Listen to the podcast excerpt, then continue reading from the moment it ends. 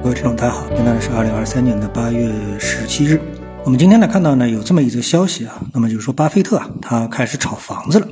什么概念呢？他巴菲特旗下的帕克希尔哈撒韦公司呢发布了二零二三年的第二季度的十三 F 的报告，在住宅建筑领域呢进行了三项新的投资。具体来看呢，巴菲特旗下的帕克希尔哈撒韦公司二季度呢是购买了霍顿房屋的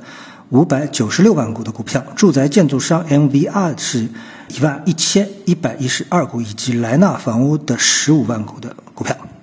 啊，那么大家一般啊，我们说中国的投资者所注意到的最大的美国的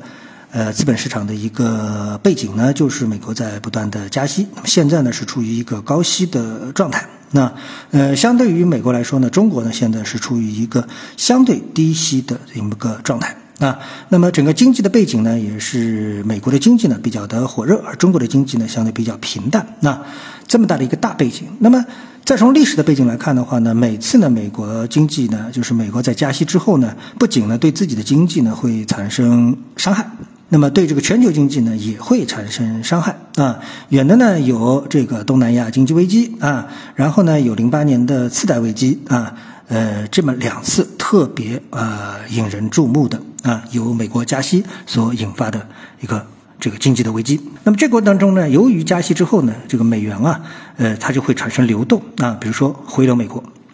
啊，两种情况啊，我们说一种是回流美国，比如东南亚经济危机就是这么一个原因造成的；还有一个呢，次贷危机呢，呃，次贷危机呢是这个什么？就是它伤害了经济啊，伤害了经济。然后呢，由于这个利息的高企呢，那么原来呢这个房地产市场啊，买房者啊他的一个贷款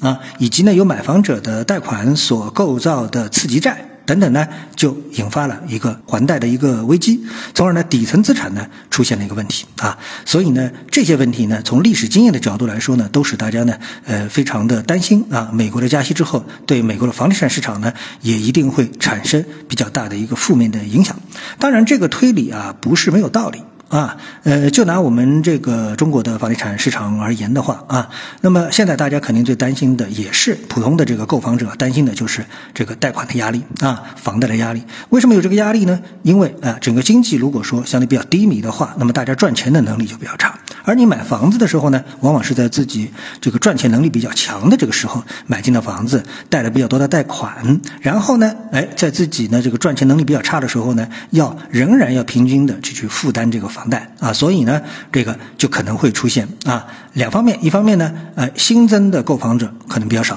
另外一方面呢，老的购房者呢，还贷的压力比较大。所以呢，现在呢，不是有这个消息吗？说这个啊，银行啊可能会降低存量房贷的一个利率啊，都是由这个因素引起的。所以在这样一个背景下面，哎，巴菲特为什么会去买这个呃美国的房地产股票呢？啊，那我们仔细的研究一下之后呢，我们发现呢，可能呢是基于这样的一个原因。那么。尽管利率和通胀的这个通货膨胀率上升，但是呢，美国它的住房的需求啊仍然非常的强劲，住房短缺啊，以及呢千禧一代啊，因为现在是二零二三年嘛，所以千禧一代呢就是在二零零零年前后出生的啊，这个人呢现在呢进入到了购房年龄啊，以及呢这个远程的工作趋势啊可能会维持需求，就是在家办公啊，那巴菲特呢可能会认为啊，房屋建筑商呢它是有弹性的。啊，不是说这个呃一加息就完蛋了啊。另外呢，就是一个低估值，这是第二个原因，低估值。呃，房屋建筑商的股票呢，从二零二二年的分值呢，现在下跌了百分之三十到百分之五十。那巴菲特呢，可能认为啊，这是以一个折扣价购买优质资产的一个机会啊。在这里呢，它的价值投资的风格呢，又开始呢发挥巨大的作用。当然，这个事情呢，跟我们 A 股的恒大啊、碧桂园啊等等一批的啊，这个在我们 A 股市场上营上市的呃房地产公司呢，可能不是同一件事儿啊。那我们这个公司啊，现在的房地产公司呢，在 A 股市场上面，包括在港股市场上面，可能这个打折啊，就不是什么七折啊、对折啊，可能已经是九折啊，就是一折啊，这个这个这个两折，甚至于退市啊。在这种情况下面，那么实际上呢，是整个行业都面临着生存的危机啊。这已经不是有价值没价值，是一个生存。的危机，所以呢，两者不可同日而语。那，那么另外呢，就是巴菲特呢，他拥有可观的现金储备。那他可能呢，将房屋建筑商呢视为通胀的一个对冲工具啊，因为呢，与股票和现金相比呢，住房等硬资产呢，在通胀期间啊，通常呢保值更好。另外呢，当然就是多元化啊。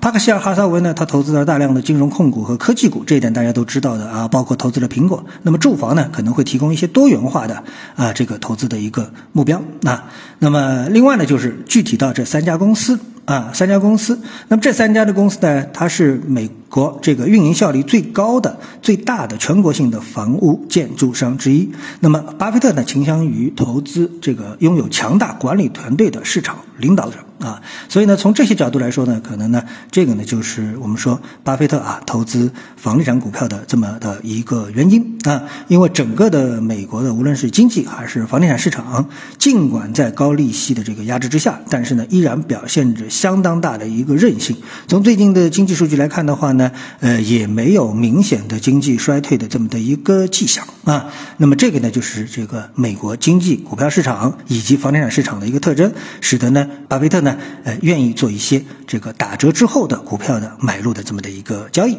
啊，和 A 股市场相比，我相信呢，对大家可能也会有所启发啊。好，谢谢各位收听，我们下次节目时间再见。